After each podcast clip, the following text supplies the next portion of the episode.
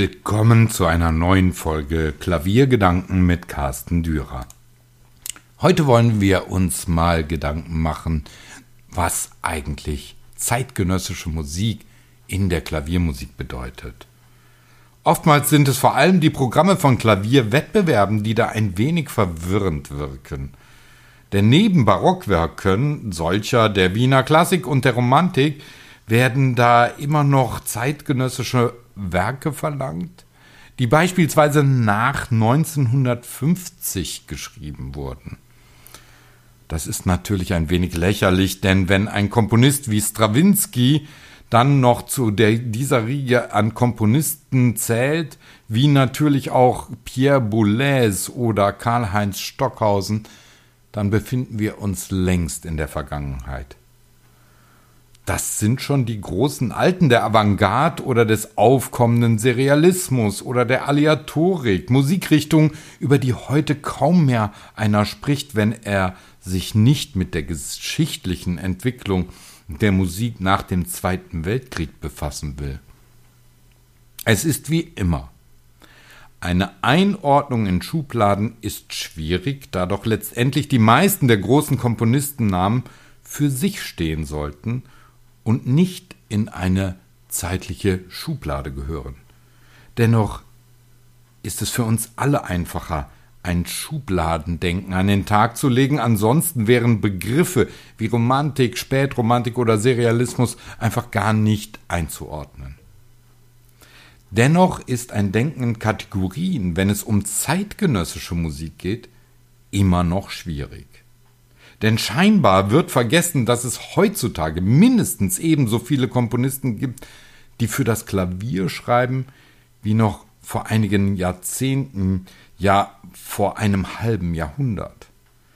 Das Denken an das Zeitgenössische muss sich ändern. Selbst ein Wettbewerb wie der internationale Klavierwettbewerb im französischen Orléans, der sich der Musik des 20. und 21. Jahrhunderts verschrieben hat, lebt vielfach in der Vergangenheit, auch wenn er Kompositionen der Kandidaten beispielsweise nur zulässt. Doch diese interpretieren dann doch lieber Boulez, Stockhausen oder Werke der vielen französischen Komponisten aus dem 20. Jahrhundert, für deren Aufführung es in diesem Wettbewerb Sonderpreise einzuheimsen gilt. Wie kann man sich überhaupt einen Überblick über die zeitgenössische Klaviermusik verschaffen.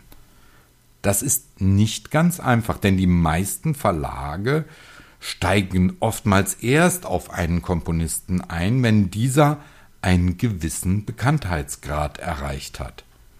Beispielsweise ein Komponist wie Fasel Say, der mittlerweile beim Schott Verlag eine beträchtliche Anzahl an Veröffentlichungen auch für das Klavier aufzuweisen hat. Oder ein Komponist wie Moritz Eckert, der Eggert, der bei Ricordi viele Werke veröffentlicht hat. Doch dieser Komponist, selbst Pianist, ist ein gutes Beispiel dafür, was passiert, wenn ein Komponist heutzutage erfolgreich ist. Er konzentriert sich bald schon auf Werke für die Musikbühne, die Kammermusik oder die großen Besetzungen. Zum einen bringt dies bei Aufführungen mehr Prestige. Zum anderen sind es in diesen Feldern noch nicht alle Schreibweisen, die ausgeformt sind und ausgeschrieben sind. Auch der Verdienst über die sogenannte GEMA eines Komponisten ist einfach größer, wenn er auf einer Opernbühne aufgeführt wird, als würde ein Pianist seine Klaviermusik einfach in einem Konzert spielen. Bedeutet dies, dass es zu wenig aufführungswerte Klaviermusik gibt? Mitnichten, man muss nur abseits schauen. Und zudem muss man als Pianist den Mut haben, einem Veranstalter auch außerhalb der auf neue Musik konzentrierten Festivals eine Aufführung dieser Werke anzubieten. Genügend Entdeckung gäbe es. Natürlich leben wir in Deutschland vor allem von einem Publikum, das sich immer noch an die verkopften Schreibweisen von Komponisten nach dem Zweiten Weltkrieg erinnert. Da wollte man, oder die Komponisten, nicht man, mit allen Traditionen brechen, wollte nichts mehr mit der Musik zu tun haben, die es vor 1945 gab.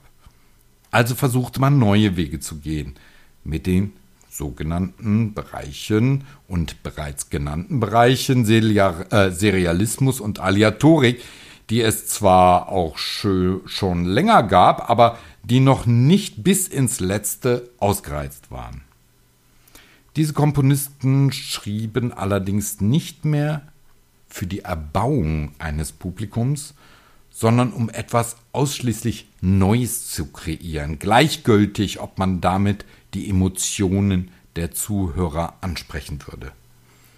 Dieses Denken und diese Schreibweise hat sich in vielen Köpfen des Publikums äh, manifestiert und vieles in diesen Köpfen zerstört.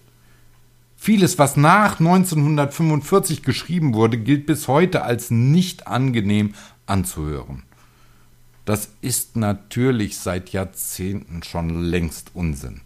Als sich eine neue Generation der Dur-Moll-Harmonien in erweiterter Weise wieder zu bedienen begann, und zwar neue, aber durchaus gut zu rezipierende Klaviermusik schaffte. Aber was einmal zerstört wurde, braucht nun einmal sehr lange, um wieder ins Bewusstsein zu gelangen und wieder aufgebaut werden. Dass Klaviermusik von heute durchaus spannend anzuhören ist, ist eine Tatsache. Natürlich hat die Abkehr von der Klaviermusik der Jahre zwischen 1945 und 1900, sagen wir einfach mal 65, um diesen Zeitraum einzugrenzen, also die sogenannte Avantgarde zu nehmen, in den vergangenen Jahrzehnten auch zu einer Aufweichung der guten Klaviermusik durch sogenannte Komponisten wie Ludovico Einaudi geführt, der zwar leicht zu rezipieren ist, aber letztendlich auch so einfach komponiert, dass man es wohl kaum als Musik in der sogenannten Klassik verorten kann. Zwar hat man mich schon für ähnliche Aussagen gescholten, dass ich auf einem hohen Ross säße und anscheinend Angst vor dem Erfolg dieser Art von Musik hätte, die ja von Tausenden von Hörern gerade auf Streaming-Plattformen oder YouTube angehört würde. Aber ganz im Ernst, ich bin sehr offen für Musik, die einen gewissen Anspruch in musikalischer Hinsicht hat, die so gestaltet ist, dass sie vielleicht auch noch in vielen Jahrzehnten dazu geeignet ist, in ihr immer wieder Neues zu entdecken, wie dies bei den großen Meistern der Vergangenheit der Fall ist. Doch diese erwähnte Musik des Weichgespülten überdauert in der Regel nicht einmal ein paar Jahre, dann kommt jemand anderes und spielt ähnlich über die sogenannten Werke des vorhergegangenen sogenannten Komponisten spricht dann allerdings niemand mehr. Wie auch immer, es bleibt schwierig, sich der heutigen Klaviermusik gewahr zu werden, denn in der Regel hat sie nur wenig Unterstützung. Dabei gibt es immer wieder Initiativen, die zu Kompositionen aufrufen, die Komponisten animieren, für das Klavier zu schreiben. Aber da, auch das ist ein Phänomen der Zeit. Kaum ein Komponist schreibt heute noch aus einem inneren Sendungsbewusstsein heraus. Die meisten widmen sich erst dann einer neuen Komposition, wenn sie einen bezahlten Auftrag dazu erhalten. Da diese Aufträge oftmals stärker von Opernbühnen und Festivals für Kammermusik oder von Orchestern kommen und kommen können, da dort mehr finanzielle Mittel vorhanden sind, bleibt die so solistische Klaviermusik oftmals außen vor. Es sei denn, ein Wettbewerb schreibt ein Auftragswerk aus, das dann im Wettbewerb in einer bestimmten Runde von den Kandidaten gespielt werden muss. Diese Werke werden dann durch die Zusammenarbeit mit äh, Verlagen äh, oftmals auch verlegt. Allein dies wäre schon ein Pool an Werken, auf die man sich einmal stürzen und sie sich anschauen könnte und sollte. Denn darunter findet man oftmals spannende Werke. Beim ARD-Wettbewerb in München gibt es das ebenso wie beim Königin Elisabeth-Wettbewerb in Brüssel oder beim Busoni-Wettbewerb in Bozen, um nur einige wenige zu nennen. Ansonsten muss man einfach immer wieder über die Veröffentlichungslisten der Verlage schauen, auch der kleineren, denn dort findet man oftmals interessante neue Werke. Natürlich ist ein Verlag wie die Universaledition in Wien traditionell ein Verlag, der sich viel mit moderner Musik beschäftigt. Dort wird man fast immer fündig, wenn es um neue Musik für Klavier geht.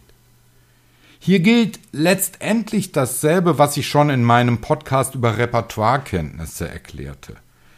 Es ist eine Art von intensiver Arbeit, mit der sich Pianisten oder auch angehende Pianisten, also Studenten des Klaviers, beschäftigen müssen, wollen sie nicht allein im Kanon der Standardwerke vergangener Zeiten untergehen aber es sind auch das Publikum und die Veranstalter, die gefragt sind, sich diese, dieser Musik stärker zuzuwenden und zu öffnen.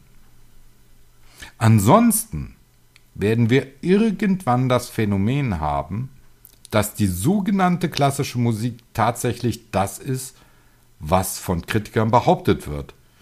Eine Wiedergabemaschine von allein toten Komponisten, eine Nabelschau von Gewesenem.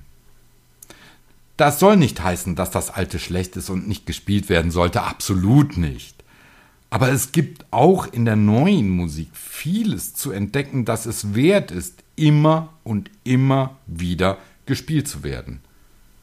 Und letztendlich kann diese Musik dann, nur dann, wenn sie immer wieder gespielt wird, auch Eingang in den sogenannten Kanon der Klaviermusik finden.